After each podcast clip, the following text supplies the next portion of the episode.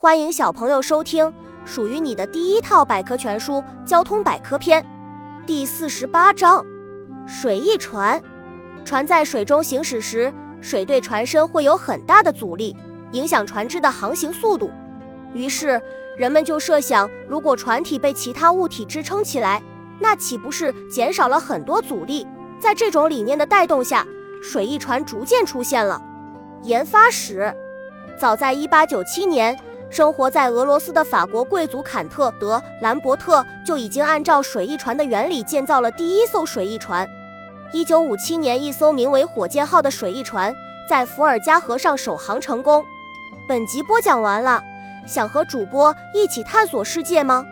关注主播主页，更多精彩内容等着你。